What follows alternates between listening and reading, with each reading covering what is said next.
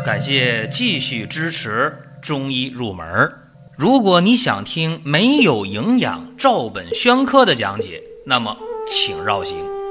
中医入门是中医小白的入门神必备，让我们一起发现中医之美。下面说两个微信公众号：蒜瓣兄弟、光明远。各位在公众号里，我们继续缘分。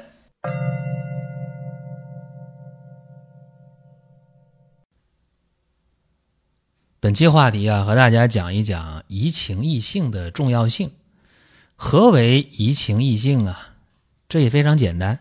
移呢是移动的移，情呢是心情的情，易呢就是《周易》那个易啊，容易的易，也当移动讲，对吧？改变讲。性呢，性情的性，移情易性，很简单，它就是改变性格，就这么一个。简简单单的意思。那移情易性啊，在中医当中呢，认为它是一个非常有效的情治病的治疗方法。说今天这个时代，有那个抑郁症的、焦虑症的特别多，恶性肿瘤的特别多。其实这些病啊，都是七情郁结。心里想不通，有非常大的关系。你比方说，今天有人说：“哎呀，我没和气，是吧？嗓子眼儿这堵着东西，吐不来，咽不下去。”西医说慢性咽炎，中医说呢，这叫没和气，像杨梅那核卡在嗓子啊，这么一个状态。这可能是慢性咽炎，也可能是喉返神经出了点障碍。但是呢，这个治疗上。按慢性咽炎的治，往往治不好。如果用一些疏肝理气的药，或者说这人性格上能够有所改变，那么这个问题非常容易解决。还包括女性经常有那个痛经、月经不调、乳腺增生，包括有一些子宫肌瘤、卵巢囊肿。甲状腺的结节等等啊，就这些病，往往都和性情有关系。有人遇到事儿了，他喜欢憋在心里边，在那堵着，这样会肝郁的，经常叹气，唉 是吧？经常叹气，郁闷，自己和自己呢在那较劲，或者有的人呢乱发脾气，乱发火，发的不是地方，对吧？凡此种种吧，都特别伤自己啊。包括很多的恶性肿瘤，像乳腺癌，像一些喉癌，包括一些甲状腺癌、肠癌、胃癌、肝癌等等，往往和这个七情郁结呀有直接的关系。就你的性情得改变。为什么今天我要说这个事儿呢？就是看了一篇文章。啊，给了我很大的一个感触啊！什么文章呢？前两天我办公室的这小女孩啊，就拿篇文章，哎，就发到我手机上，问我，哎，说老师你看一下，这陆游真的是娶的他表妹吗？哎，我说这个我上学的时候啊，学那个《钗头凤》啊，陆游写那个词啊，《钗头凤》，呃，据说呢是娶他表妹。然后他表妹叫唐婉啊，也写过《钗头凤》啊两首词，所以大多数人就认为哦，陆游娶的是他的这个表妹啊，有这么一回事儿。其实呢，过去学生时代没有深究过这个问题，但是办公室的九零后的小女孩问你这个事儿，那你就得慎重一点啊。我说我琢磨琢磨啊，结果一。查这资料，发现这里边漏洞特别大。就陆游娶这个唐婉，很大程度上啊，就大概率来讲，应该不是他的表妹。为什么呢？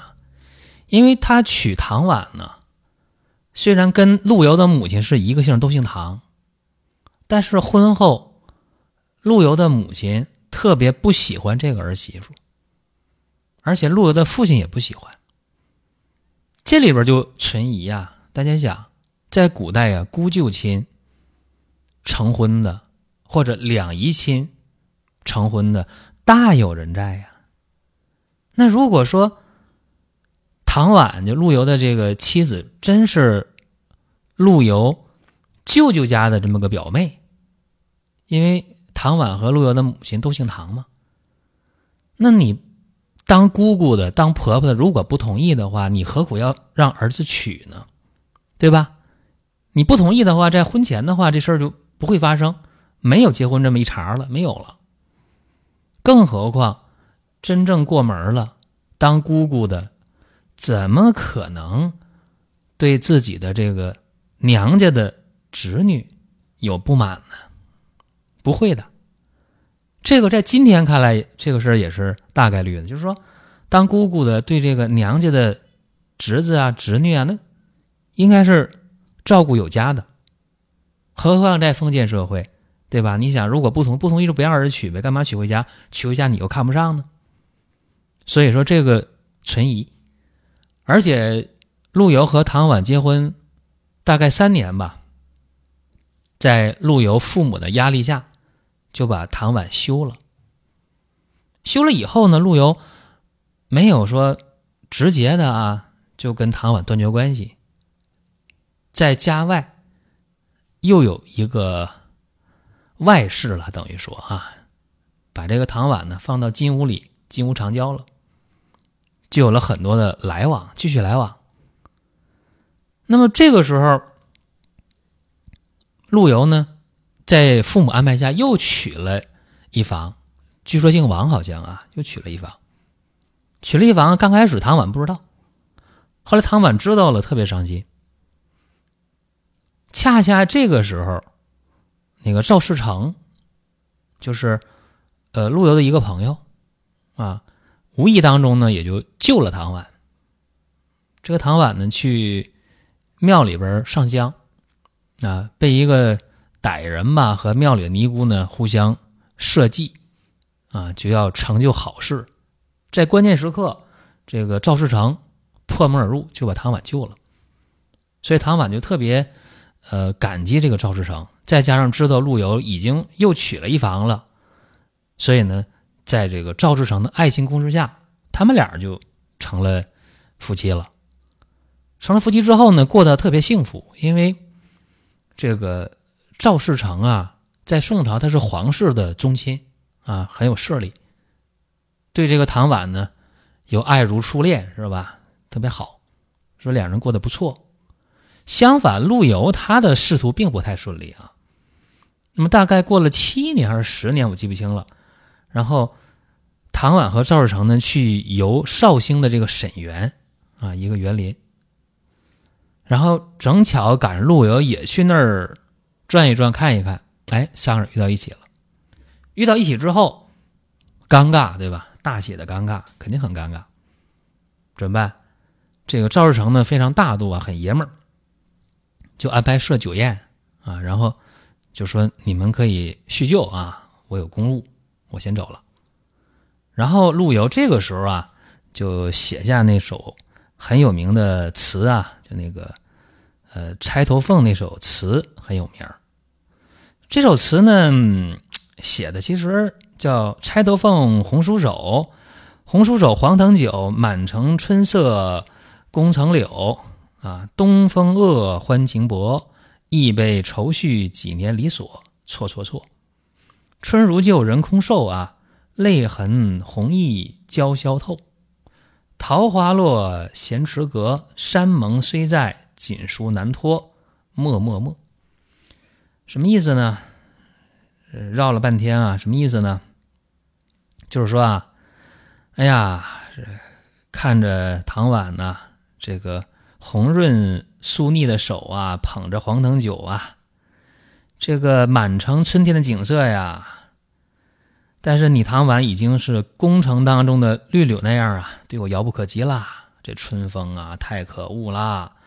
这情啊，太薄啦，是吧？说这个，呃，久入愁肠吧，是吧？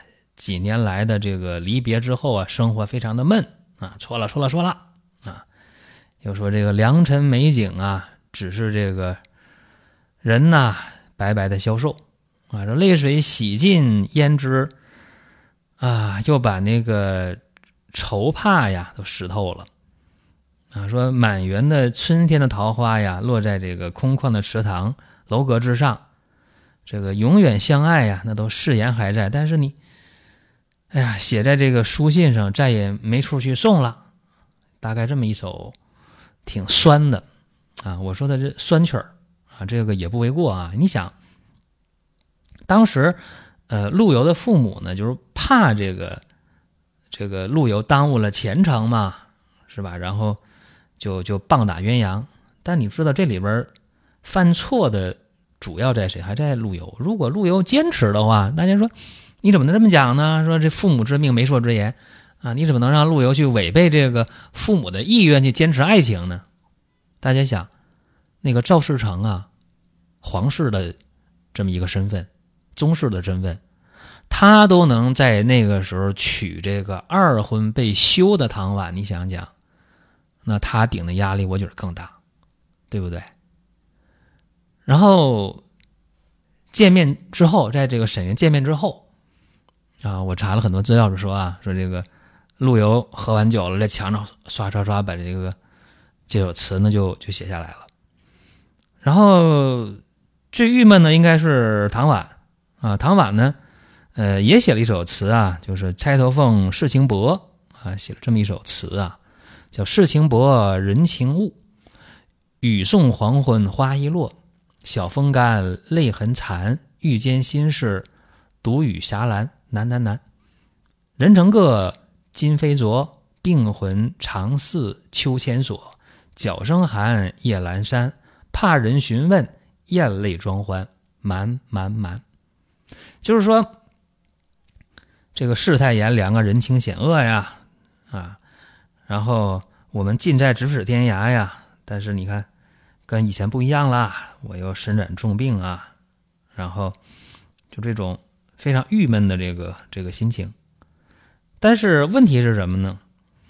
是这个不见到陆还好一点见到陆游之后了，然后这陆游又写那个《钗头凤》啊，然后唐婉也有这个引动旧情吧。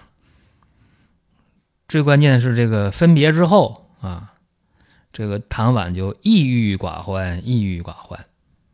大家要知道。很快的，这个唐婉就去世了。这见面之后，啊，见面之后，唐婉没多久去世了。因为这个从中医学的角度来看啊，就是情志因素对这个人体的这个影响，叫悲则气消，思则气结。悲伤过度的话，肺气抑郁消耗，啊，肝郁。然后呢，导致伤神伤脾，对吧？这样的话，唐婉就是郁闷当中什么呀？没了。所以我是讲移情易性非常非常重要。而这个始作俑者陆游没事儿，为什么呢？陆游啊，他是转移了这个自己的这个。关注的方向，他开始抗金呐，爱国呀，是吧？然后呢，他自我情绪调控，然后又是这个一个长寿的结局。他活到了八十八十五岁的八十五岁左右啊，去世的。所以说，移情易性啊，就是我希望大家在听这音频的时候，应该学会什么呢？学会情绪的自我的调控啊！你不能因为一件事儿或者一些事儿。就郁闷没有用，解决不了问题，啊，什么事儿呢？不要，呃，在心上放着，拿不下，这个也不可以，啊，你看陆游、唐婉两种结局，当然也有必要说一下这个赵世成，赵世成也郁闷呢。唐婉死了以后，他也郁闷呢，他三十多岁，他也没娶啊，然后郁闷了一段时间之后，他就开始呢，也想到解脱的问题，咋解脱呢？因为当时。跟这个金国开战嘛，他就是上前线了。这是皇室啊，宗室，所以他要去前线，那这个应该很容易一件事儿。结果呢，就在前线战死啊，就抱着这必死的决心。所以我觉得赵世成应该是真爱啊，应该是真爱。就我个人理解不定不见得对啊，大家可以呃每个人有每个人的理解，因为有一些事儿在史料当中没有确实的记载，可能靠大家自己去琢磨啊，或者说瞎琢磨。比如说我就瞎琢磨，这么理解可以。但是今天我想说一件事儿，就是说移情易性，移情易性非常非常关键。大家的心胸要开阔，还有诗和远方嘛？对吧？大家应该在这个精神世界当中有所追求啊，不应该每天为这个生活当中的柴米油盐、为这些琐事儿啊，说羁绊你的这个整个的心绪啊，这个没必要。包括有的时候大家出现一些疾病的状态，也是，哎呀，我这病怎么怎么就好不了？好多病啊，真的它是可以好的。西医讲啊，说世界上的病三分之一不用去治，可以自己好。那么三分之一可以用药治好，还有三分之一咋治也好不了。这是西医的这么一个观点。那么中医讲呢，人得病啊，叫千般趁难不越三条，内因外因不内不外因，对吧？内在因素就是人的这个情绪了啊。怒喜思悲忧恐惊，对吧？就这些左右了我们的状态，影响了我们的健康，这些东西一定要自己学会去改变、去调控。还是那句话，移情易性很关键。比方说，在以往的音频、视频，包括在文章当中，我们也讲说，消完为什么常吃？疏肝理脾，对吧？非常好，肝气调达舒畅了，脾胃运化正常了，心情好，吃得好，对吧？包括为什么我们以前也谈到过，说现代人的亚健康是一个老大难的问题，心情不好，压抑、郁闷、想不开，脾胃不好，吃东西没胃口，吃完不消化，还有什么睡眠不好，对吧？心情不好，脾胃不好，他怎么可能睡眠好呢？或者入睡难，或者是，呃，睡着以后梦多，睡醒了不解乏，或者是睡到半夜起个夜回来坏了，睡不着了，对吧？这都有。还有就是那些亚健康的，哎呦，整天乏呀、累呀、无精打采的，活着没意思、没滋味的特别多。所以这种情况下呢，大家一个是移情易性，再一个呢，就是说必要的时候可以吃一点多仙膏，啊，多仙膏是药食同源，它是整个的匹配啊，特别平和。成年人呢可以吃了，没问题啊。说怀孕呢或者哺乳期可以不吃，其他阶段成年人只要想吃得好、心情好、睡得好、不乏不累、告别亚健康，都可以尝试用上个把月，一个月三四瓶啊，也不贵。所以这是今天啊，咱们。讲这么一个小话题吧，也是办公室里的一个九零后的女孩啊，就看这个网上的段子啊，就说这个呃唐婉是不是陆游表妹，是不是今天结婚？然后问到我，问到我之后，我就呃梳理了一下资料啊，给大家这么小感慨一番。最近很多人在问啊，二零一九年这三伏啊快到了，是不是又该贴三伏贴了？其实冬病夏治啊，这个确实有非常好的。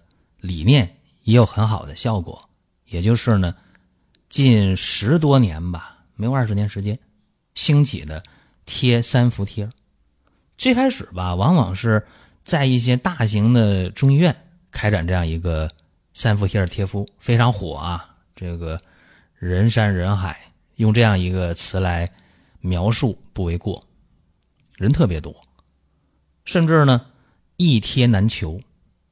那后来呢？这些年，很多的中医的诊所呀，啊，很多的养生的一些这样的门店呢，也在开展三伏贴的贴敷的活动，也非常火。三伏贴贵不贵啊？便宜的话贴一次的话五六十吧，贵的贴一次的话一百多。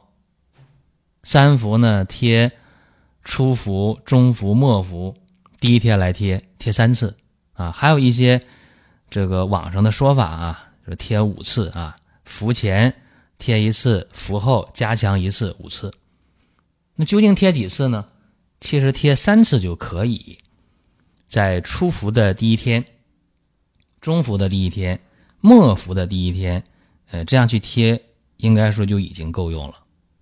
伏前、伏后的意义不大，往往是一些个人观点或者一些炒作行为啊，这大家心里也有数。贴三伏贴本身是一个天人相应、内病外治或者冬病夏治的理念。通过中药穴位的贴敷，通过呢，在局部产生这个热性的刺激，啊，调整人体的阴阳平衡，最后呢，达到祛病养生保健这样一个目的。什么病适合呢？一般来讲啊，像呼吸系统疾病当然首选，爱感冒的、经常咳嗽的、鼻炎、咽炎的、老慢支、气管炎的、肺心病的等等，这是首选。当然包括一些。骨关节疾病，包括呢脾胃虚寒的、吃点凉的、位置不舒服的，还有一些妇科的、宫寒的、痛经的，也能起到一定的效果。但是第一适应症一定是呼吸系统疾病，就是经常爱感冒啊、咳嗽啊、咽炎呢、鼻炎呐、哮喘呐、老慢支啊啊这一类的病肯定是首选，所以大家得知道。另外呢，三伏贴在贴的时候，在二零一九年大家得知道啊。初伏是哪一天呢？七月十二号，从七月十二号到七月二十一号叫初伏十天。那中伏呢？七月二十二号到八月十号二十天。末伏呢？八月十一号到八月二十号十天。所以说，伏天这四十天当中，如果你实在没有赶在每一伏的第一天去贴的话，在这四十天当中你贴也不会白贴。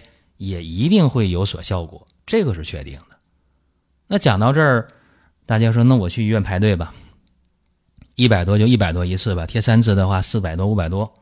还有人说，那我去小诊所贴，去这个保健店贴，贴一次的话五七八十的，贴三次的话二百多三百块钱，这个可以，你只要觉得靠谱，你可以去。另外呢，我们今年是送送这个三伏贴，各位听好啊，只送不卖。在光明远生活馆，十副满两百就送一包，一包呢三十贴，够一两个人贴了就可以了。那么满两百，十副满两百两包，六百三包，以此类推。就是说真真正正的啊，让大家感受到中医文化，感受一下这个效果，然后呢让大家减少痛苦。这是我们今年的。整个的三伏贴的这样一个赠送的计划，当然我们的数量也不太多，所以大家呢可以抓紧。各位想听什么，想问什么，可以在音频下方留言，或者在公众号留言都可以。好了，下一期节目我们接着聊。好了，这是咱们今天的音频啊，大家想听什么，想问什么，可以在音频留言，也可以在公众号留言。好了，各位，下一期节目我们接着聊。下面说两个微信公众号：蒜瓣兄弟、光明远。各位在公众号里，我们继续缘分。